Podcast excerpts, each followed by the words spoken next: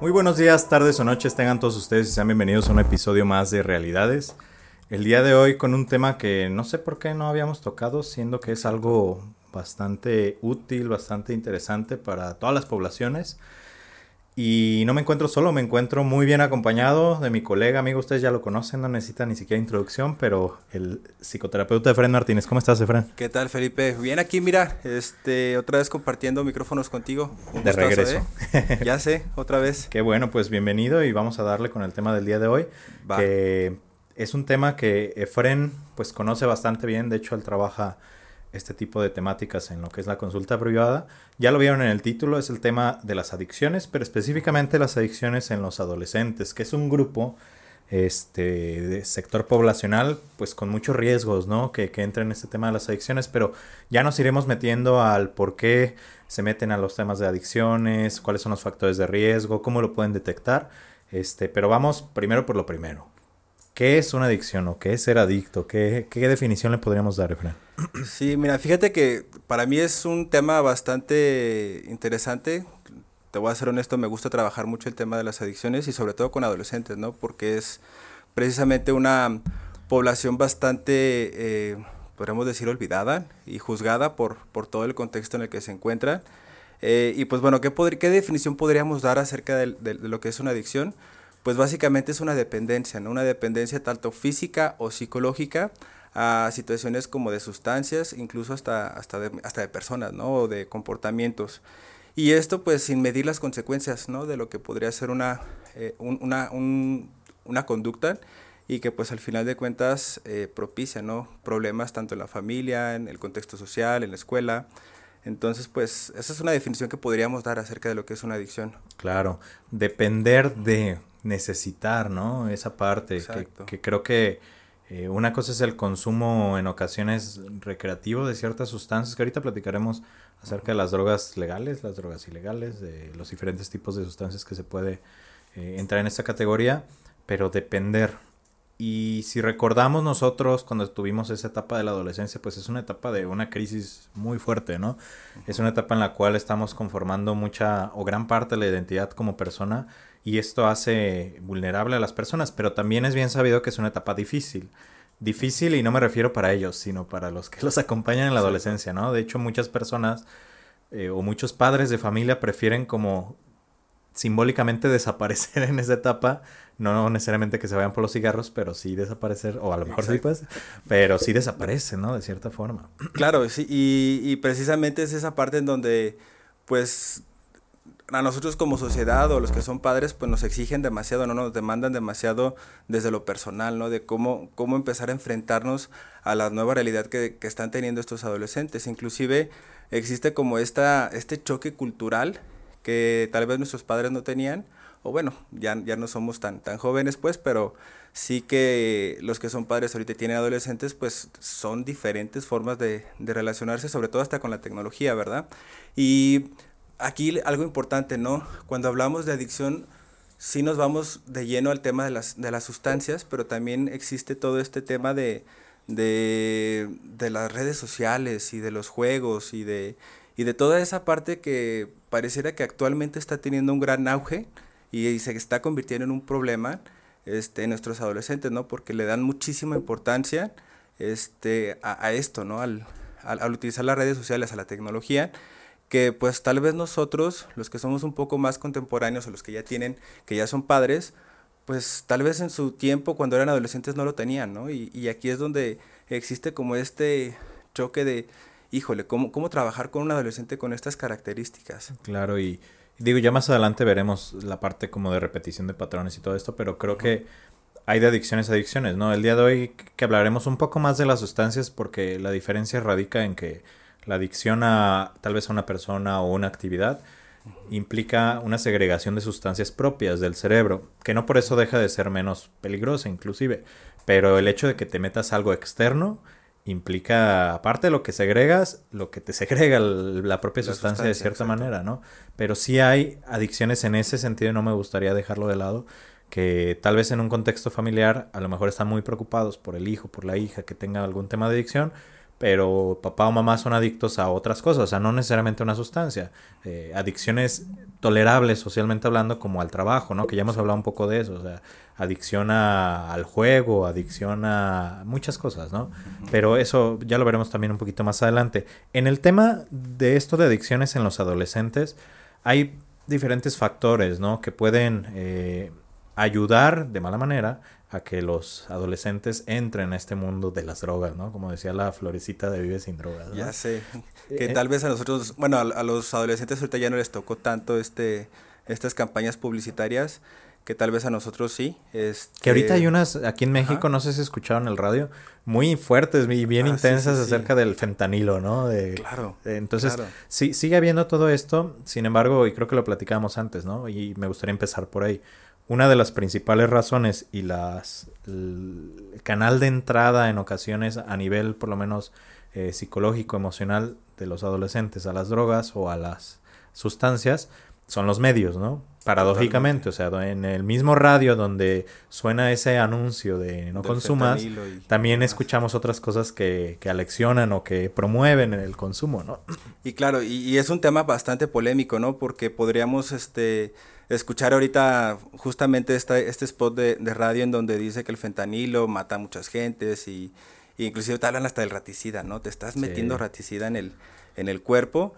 Pero acaba el, el, spot y luego escuchamos canciones como, no, no, sé si sea buena idea ventilar este, las canciones, pero que hablan precisamente de esto, ¿no? De, de consumir marihuana o consumir, consumir tabaco y, lo ven como desde una desde una normalización, ¿no? De, de, estar consumiendo esto, porque es incluso hasta visto como una, un estilo de vida. Y, aquí lo, lo, lo, preocupante de toda esta situación es qué tanto estamos normalizando el consumo de drogas en nuestros adolescentes, e inclusive hasta en alguien que es un adulto joven, ¿no? Claro, que, que aquí hay como una línea bien delgada, ¿no? Tampoco nos vayan a, a, a bloquear y así. No estamos satanizando el consumo de algunas sustancias, pero hay una manera responsable de hacerlo y dentro de esa responsabilidad implica también la edad en la que empiezas el consumo de la sustancia. No solamente es el, el ay, sí, conozco todo de la marihuana, por ejemplo, y sé que era utilizado para cuestiones ancestrales, entonces, bueno, no. O sea, hay estudios que implican que el desarrollo neuromotor de la corteza prefrontal de una persona hasta los 25 años se desarrolla. Entonces, antes de eso, todo lo que hagas a tu cuerpo en ese sentido va a disminuir o va a perjudicar en el adecuado desarrollo mental de una persona. Entonces, desde la responsabilidad, o sea, si hubiera un manual que no les estoy diciendo que lo hagan, pero si tuviéramos que decirlo que lo hicieran de cierta manera, sería mínimo, espérate a que ya estés maduro mentalmente para que no te afecte en ese sentido. Mentalmente y emocionalmente, porque también es importante darnos cuenta y, y, precisamente estas preguntas, ¿no? ¿Qué tanto le estamos dando validez a las emociones, ¿no? Porque eh, en muchas ocasiones utilizamos la sustancia como para evadir cierta, cierta realidad, este, incluso eh, pues cuando estás en este, en este furor, cuando estás consumiendo alcohol,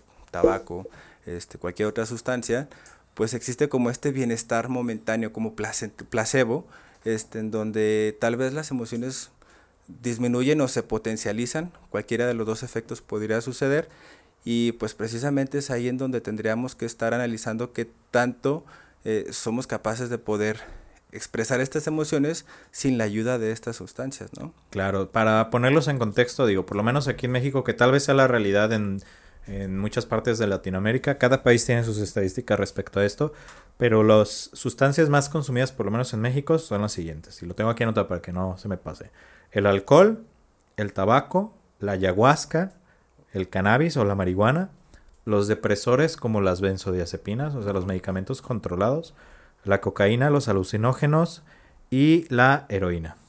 Entonces, tenemos todo este catálogo, parece que estamos promocionando, pero... Como un menú, ¿no? Eh, tenemos, y estas se mencionan porque son, en la realidad actual creo que puedes conseguir cualquiera, desafortunadamente, ¿no? Pero estas son las que son más asequibles de cierta manera en muchos sentidos, o sea, tanto económicamente como que en la esquina de casi cada colonia puedes conseguir a alguien que lo pueda que lo pueda vender y no no tiene limitaciones en cuanto a estatus, en cuanto a posición social, la realidad es que está presente en todos. La diferencia en ocasiones está que las estadísticas se basan en estratos sociales bajos, porque ahí es donde este, no tienen tantas herramientas para salir de la propia adicción o donde a veces no se encubre, o sea, es, Exactamente. es, más normalizado, que tal vez en estratos sociales más altos, y es algo muy común, hay mucho consumo, por ejemplo, de cocaína o de otras drogas más caras, pero el propio núcleo social alto no permite que se diga, ¿no? No permite. Pero ya está empezando a salir eso, por ejemplo, en las canciones. O sea, los raperos, los famosos, los todos, todos sabemos que se drogan y que consumen ciertas sustancias. Y precisamente lo normalizan, ¿no? Y aquí, aquí el tema es precisamente ese, ¿no? Que tanto estamos normalizando la, las drogas en nuestra, nuestro estilo de vida y que precisamente ahí es en donde podríamos eh, incluso este, ver dónde está la problemática, ¿no? Y, y, sigo con esta idea, ¿no? De, de, dónde, de dónde podríamos empezar a, a darnos cuenta de que se está gestando una, una adicción en, en, nuestros adolescentes, en nuestra, en nuestra cultura, en nuestros este, hijos, porque, porque ahí es donde tendríamos que empezar a, a, trabajar, ¿no? Nosotros como padres de familia, como, como profesionistas de la salud, incluso, este, ver toda esta parte. Sí, que, que ahorita iremos a esa parte justamente de identificar algunos factores de conducta, más que nada, que te hagan saber que una persona pudiera estar teniendo una dependencia de alguna sustancia, ¿no? Pero dentro del por qué entran las adicciones, digo, ya hablamos un poquito de, del contexto, ¿no? Los medios, las canciones, las películas, o sea, lo que nos muestran los demás. Otro que es pues conocido creo que por todos y eso ha sido multigeneracional, o sea, no solamente es ahorita, sino siempre ha sido así, es por una presión social, ¿no? O sea, e, es, e, esto es tanto factor de riesgo como razón por la cual entra en el hecho de que si tus amigos lo hacen, pues muy probablemente tú también. No significa que así sea, pero muy probablemente sí. Igual puede ser como una, una este, arma de doble filo, ¿no? En donde precisamente las amistades pueden sacarte de una de un apuro o incluso te pueden hundir más en, en, temas de, de, un consumo, de una, de, una adicción, ¿no? Y a mí se me viene a la mente un, un, ejemplo muy claro de esto, que es precisamente cuando, cuando un...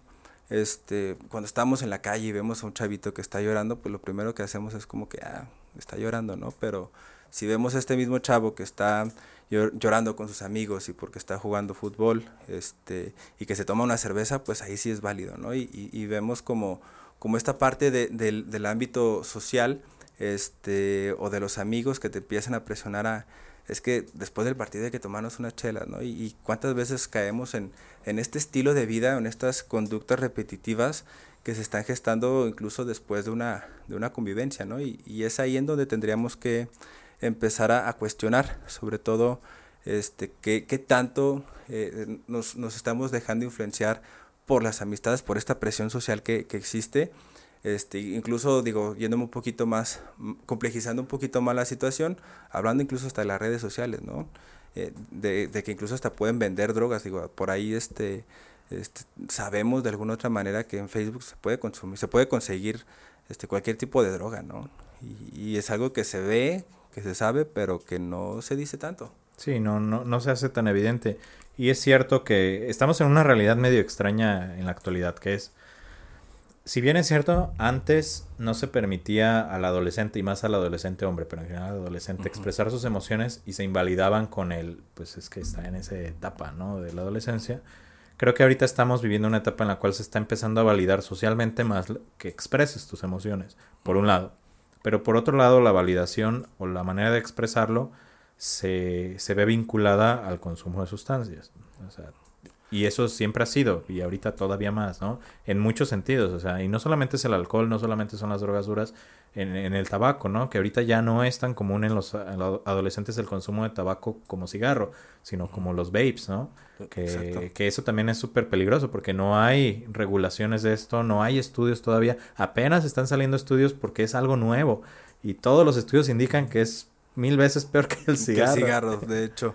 Este, ¿Y cuántas veces? Bueno, yo, yo me he puesto a platicar con compañeros que incluso hablan de esta parte en donde eh, existen temas hasta de problemas cardíacos, ¿no? Por, por el consumo de vape. Este, pero precisamente es esto, o sea, no hay pruebas contundentes, no hay estudios fehacientes que nos estén hablando eh, exactamente de qué es lo, que provoca el vape, pero justo es eso, ¿no? las modas que están teniendo, que estamos teniendo ahorita en, en, nuestro contexto y que pues de alguna otra manera pues propician, ¿no? Que existan como esta introducción a una adicción a, una sustancia este, por, por una cuestión de, de, de, ser parte de un, de un ciclo, ¿no? Y es precisamente de un círculo social.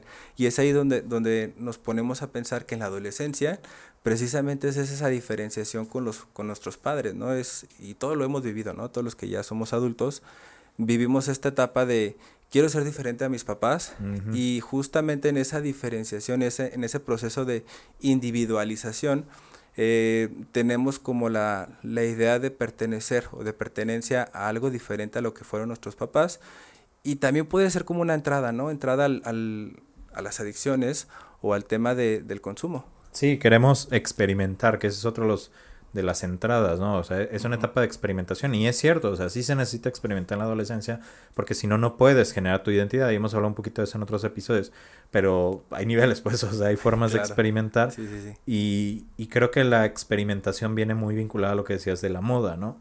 Hay drogas que son de moda o hay sustancias que son de moda. Hubo una epidemia en Estados Unidos, creo que aquí en México también lo hay, solo no se ha hablado mucho de eso, por ejemplo, de estas drogas para estudiar de, los medicamentos controlados como Ritalin, como Modafinilo, que son para, para mejorar como tu capacidad académica, este, más en niveles universitarios, y son altamente adictivos. Entonces, este, hubo una pandemia como tal en, en, Estados Unidos de este tipo de situaciones. ¿Por qué? Porque era fácil conseguirlo y porque era fácil engancharse y porque había resultados, ¿no? De alguna manera. Que ya después lo perjudicial es peor que esos resultados inmediatos que eso es lo que genera una dependencia, ¿no? Que hay resultados inmediatos. A, corto plazo. A corto plazo, pero son... Tiene un costo a pagar, pues eso es lo que quiero que, que queden claro. Esas letritas chiquitas del, del, contrato que hacemos cuando, cuando empezamos con un tema de adicción, ¿no? Que, que, lo, que lo único que vemos es, es precisamente lo que está sucediendo y la inmediatez, ¿no? Porque incluso eh, cuántas veces no hemos caído en temas de inmediatez este, en el proceso de, de cualquier cosa, ¿no? y, aquí lo importante es, es justo eso, ¿no? Ver, ver de qué manera poder interactuar o, cómo empezar a hacer como esta parte de, de supervisar o de estar observando qué está sucediendo con nuestros hijos. Que digo, más adelante también vamos a, tocar un poquito más este tema, pero sin embargo, pues es algo que tendríamos que estar como conscientes de que está sucediendo. Claro. Oye, para entrar a esto de factores de riesgo, ¿qué es lo que eh, puede predisponer a una persona a que entre a una adicción. Tengo una pregunta que creo que es, es una que se hacen todas las personas, ¿no? el, por ejemplo, el alcoholismo, que es una de las adicciones más comunes en todo el mundo, eso y otras eh, adicciones, ¿es genético? ¿No es genético? Híjole, ser tan deterministas en, en un tema de, de adicción, eh, sería como sesgar todo, ¿no? Porque al final de cuentas sí podría existir como un tema genético en, en, en, los adolescentes o en las personas, sin embargo, pues también influye todo el contexto, ¿no? Y, y cómo es nuestra relación con nuestro medio ambiente, nuestras, nuestras emociones, que, que también son importantes tomarlas en cuenta, porque si nos vamos únicamente a lo genético, pues es como decir, ah, pues ya soy así, ya no puedo cambiarlo, ¿no? Y, y, y no, no es la idea, al final de cuentas, eh, en el momento de trabajar con, con, chavos o con temas de adicciones, este, lo importante es, es no, no, sesgar a la persona como si fuera un adicto y que toda la vida vas a ser este, una persona adicta. Eh, digo, yo, yo sé que, por ejemplo, con los doble A's, este, te hablan mucho de esta idea de engancharte, de que tú toda la vida vas a ser adicto y toda la vida tienes que estar en constante conflicto con la sustancia, ¿no? Y, y, y me parece como, híjole, difícil de manejarlo de esa manera porque entonces le estás quitando la sensación o, o, la, o la, idea de, de, de, personas que pueden inclusive ellos generar un propio cambio, ¿no? Entonces, basarlos únicamente en un tema genético eh, propiciaría que sesguemos a la persona como con todas sus herramientas ¿no? y sus habilidades. Claro, no, no se habla, porque en ocasiones se dice de predisposición genética, uh -huh. pero los estudios indican que no es tanto una predisposición, sino que es una vulnerabilidad genética. Esto quiere decir que si hablaríamos de porcentajes, pues habría tal vez, o sea, en estudios indican un 50% de vulnerabilidad de que una persona hija de un, un, alguien que consume, por ejemplo, alcohol, pueda tener alcoholismo, pero el mismo peso más tiene el propio contexto. Uh -huh. O sea, no necesariamente porque mi papá este, no toma, significa que yo no puedo ser propenso a todo esto si mi contexto se da para que yo tenga una dependencia a alguna sustancia. Entonces, sí hay que estudiar muy bien como varios factores dentro del, del, tema del contexto familiar, porque no necesariamente es eh, que sea papá alcohólico, puede ser papá adicto al trabajo y que como es adicto al trabajo tiene todas este, las conductas de una persona adicta, que es este, una distancia afectiva con los suyos, que es agresividad en ocasiones, llega todo cansado y enojado, y eso va generando algo en la persona a nivel consciente e inconsciente que lo predispone tal vez no a ser adicto al trabajo, sino a ser ahora adicto a una sustancia. Y vemos casos en los cuales se sigue este patrón bien curioso, ¿no? Que eh, hay padre adicto a alguna sustancia, hay hijo adicto a alguna situación. Y luego hay eh, nieto adicto a una sustancia y ahí nos vamos, nada más cambiamos la manera en la cual expresamos justamente esa parte, ¿no? Entonces creo que es importante como tomar en cuenta eso, que también aquí entra eh, evidente, tal vez no tan evidentemente para todos, pero las experiencias traumáticas o vulnerabilidad que pueda tener una persona. Si hay un contexto en el cual, por ejemplo, tú que eres, eres este, un, una persona muy conocedora del tema, si hay un contexto donde hubo abuso emocional o abuso sexual, es muy probable que sea eh, candidato a que tenga alguna dependencia, ¿no? Y que propicie definitivamente el consumo de alguna sustancia, pero como tú lo mencionas, ¿no?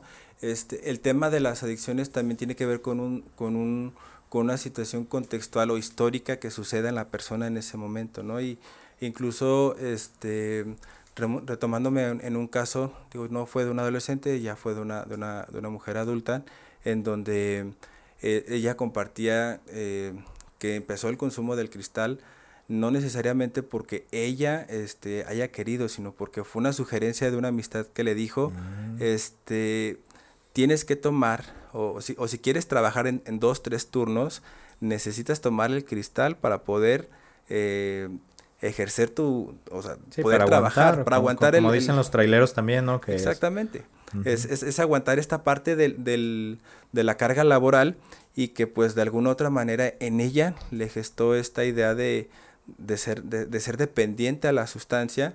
Y este y me acuerdo mucho de esa de esa este de esa plática que tuve con ella porque me decía es que yo no puedo decir que estoy cansada yo no puedo decir que, que estoy triste porque ella venía de un duelo por la muerte de su esposo este, porque si yo me dejo caer en la depresión, en la tristeza, si lloro mi duelo por la pérdida de mi esposo, mis hijos no van a comer, ¿no? Y, es precisamente ahí en donde, donde estamos generando como todas estas, estamos constituyendo, ¿no? Lo que es la adicción o la dependencia a una sustancia. Claro, definitivamente. Entonces, ya vimos algunos factores de riesgo, ¿no? E, el hecho del contexto, la parte de que no haya supervisión por parte de la familia, hay como varias cosas ahí que, que podemos como revisar. Me gustaría que nos fuéramos un poquito al tema de las señales. Pero antes de ir a eso, voy a hacer un pequeño corte para algunos temas técnicos. Eh, ahorita regreso. Ya regresamos después de arreglar problemas técnicos. Es que aquí andaba mi gato. Creo que lo escucharon. sí, digo, pues una, una amistad. No es dependiente a, a, mí. Pero bueno, estábamos hablando del tema de las señales. ¿Cómo darnos cuenta nosotros si somos familiares, amigos o padres de familia eh, que nuestro hijo o nuestra hija tiene un tema de alguna adicción? ¿Cuáles crees tú o qué considerarías que podría ser alguna señal de que algo está pasando? No necesariamente, ojo, estas señales que les vamos a decir no significa que si pasa eso, sí o sí. Es una adicción. Hay múltiples factores, pero sí o sí es para que empiecen a poner un poco más de atención. Y precisamente es eso, ¿no? ¿Qué nos están diciendo estas conductas? Porque aquí lo importante es, es darnos cuenta que los, los adolescentes tal vez no nos hablan de frente o con las palabras que nosotros como adultos quisiéramos que tuvieran. Ellos van a hablar conforme a sus herramientas y sus habilidades que tengan en ese momento. Y, y algo que, que, es muy característico, digo, no, no, no siendo completamente deterministas, eh, algo que, que, sí sucede con los adolescentes es la completamente el aislamiento de la, de la, del, del núcleo familiar son, son de estos chavitos que llegan este, de la escuela, avientan la mochila, me subo al cuarto, me quedo en el cuarto, o incluso eh, no llegan ¿no? a la casa, o sea, llegan hasta la noche ya cuando van a dormir, o en casos extremos en donde ni siquiera se paran en la casa, ¿no? Y, y ahí estamos hablando como de algo que llega a suceder mucho con los adolescentes, También puede ser el tema del, no comer, también eso influye bastante. O, comer mucho, cambios alimenticios, ¿no? Exactamente, o sea, hablando de, de las dos posturas, ¿no? Del el estar o, muy o comiendo en demasía o definitivamente no, no comiendo, son como estas pautas que nos empiezan a, arrojar como algo está sucediendo. Y aquí lo importante es,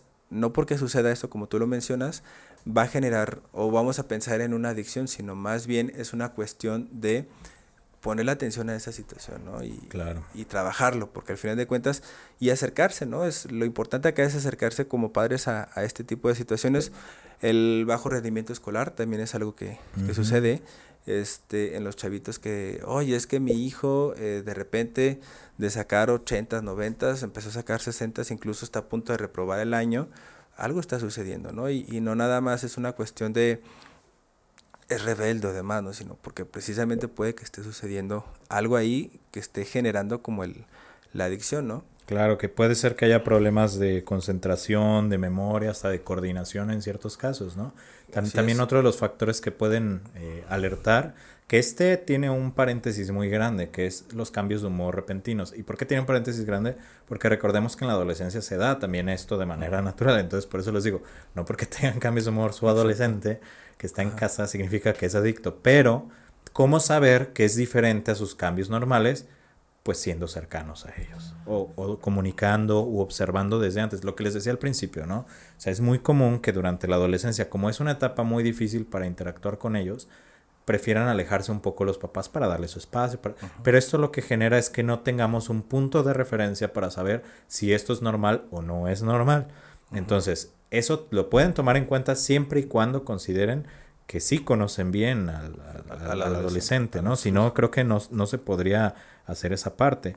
Este, otra de las cosas creo que es la pérdida de interés. Lo que antes le interesaba ya no le interesa, ¿no? Si antes le gustaba mucho el deporte, le gustaba ver algo, le gustaban las series, le gustaba alguna actividad y súbitamente de repente ya no y lo conjugamos con el pues se va a encerrar o se desaparece, quién sabe dónde está, se va con sus amigos pues algo puede estar ahí, porque es normal de repente pues que busquen diferentes intereses, pero el hecho de que pierda interés por todo absolutamente, eh, ahí ya es una es un, roja, Es un, es un ojo aquí, ¿no? Como, como mencionan.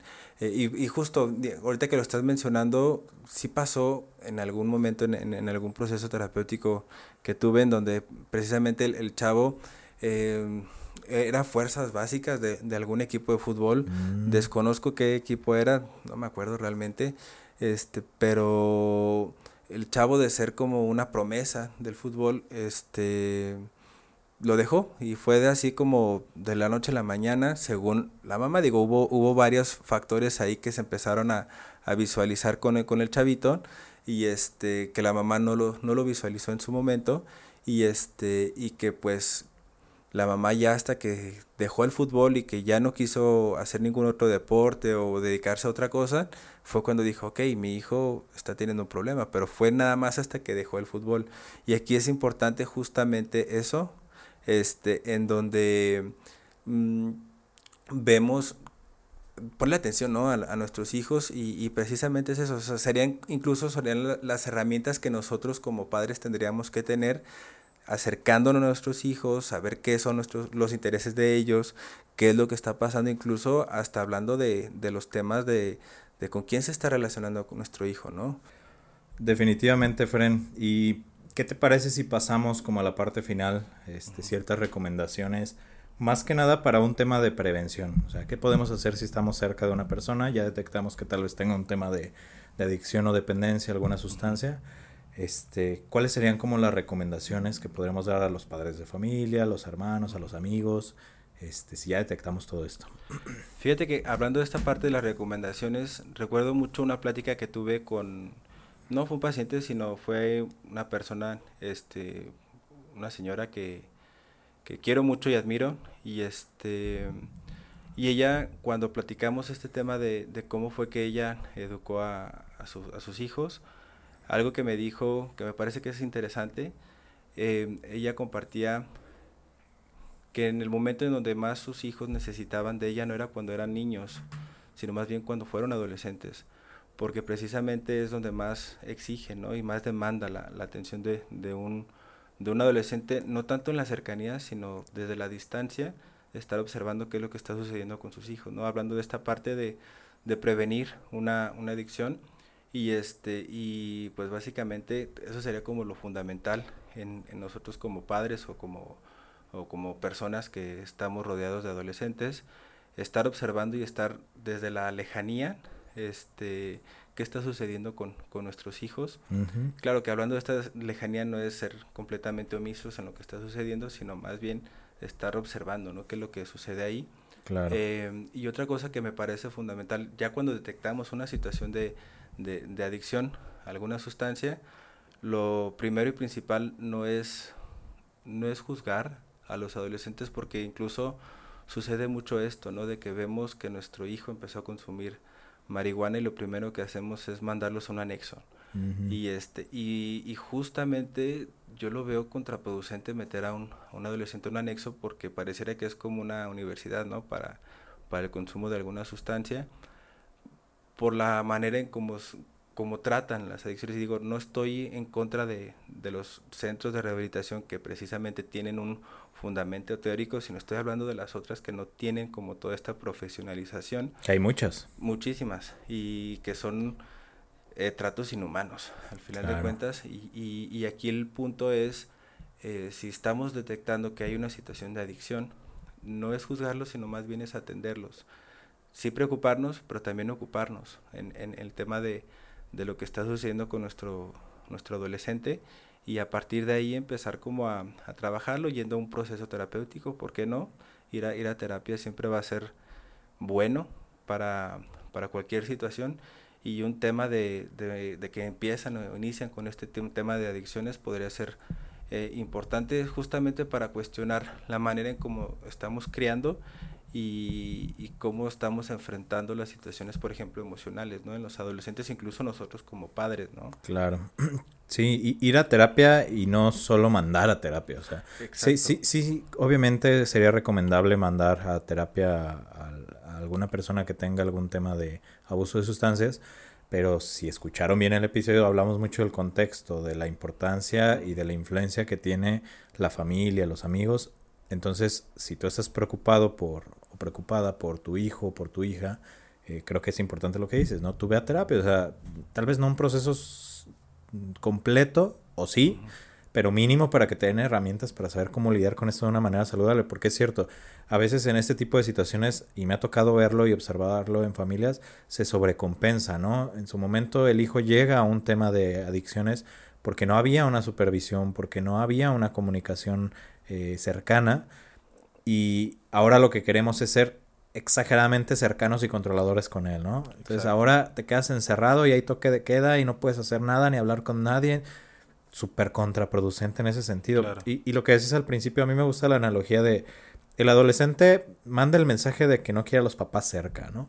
Pero uh -huh. la realidad de la adolescencia es que no cierra la puerta de su cuarto.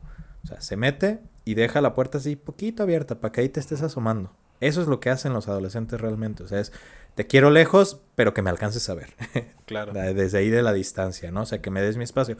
Porque justamente las medidas de prevención tienen que ver con esto, ¿no? Con generar, por un lado, eh, un tema de autoconfianza, de confianza en sí mismo y en la red de apoyo.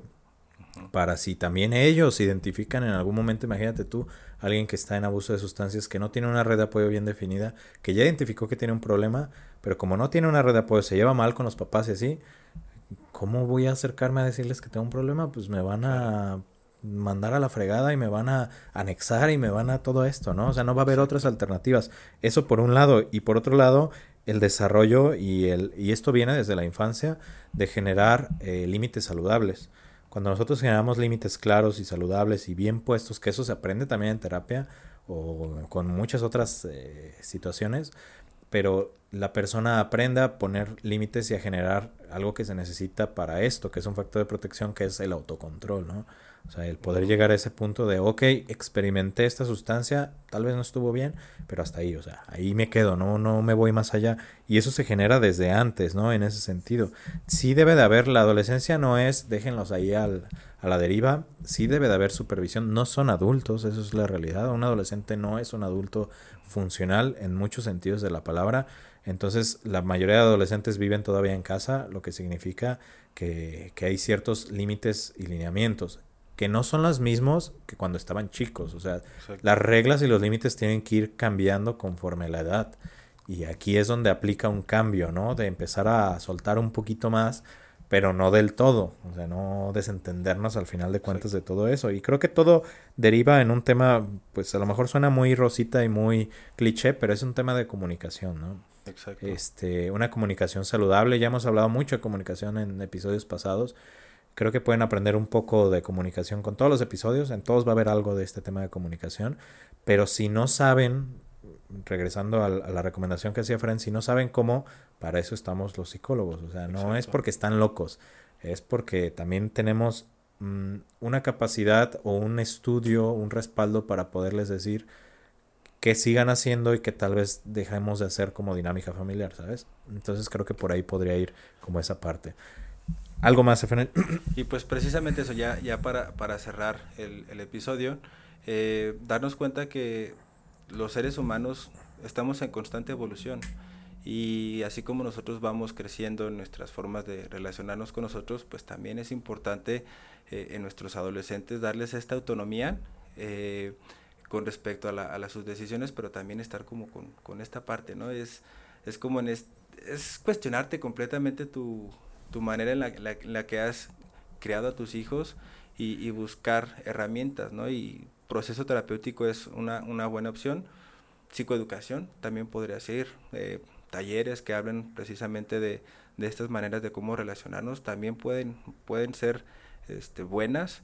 Digo, también es importante cuestionar si esos lugares a los que nos recomiendan ir son, son basados en, evidencias o en, en, cuestiones este, profesionales, ¿no? Entonces queda como, como esta idea, nosotros como padres también involucrarnos en, los procesos de, atención a, nuestros hijos, porque vaya, cuántas veces no nos ha tocado ver, bueno, en lo particular yo que trabajo con adolescentes y con niños, el aquí está mi hijo, haz lo que tengas que hacer, no es también involucrarte.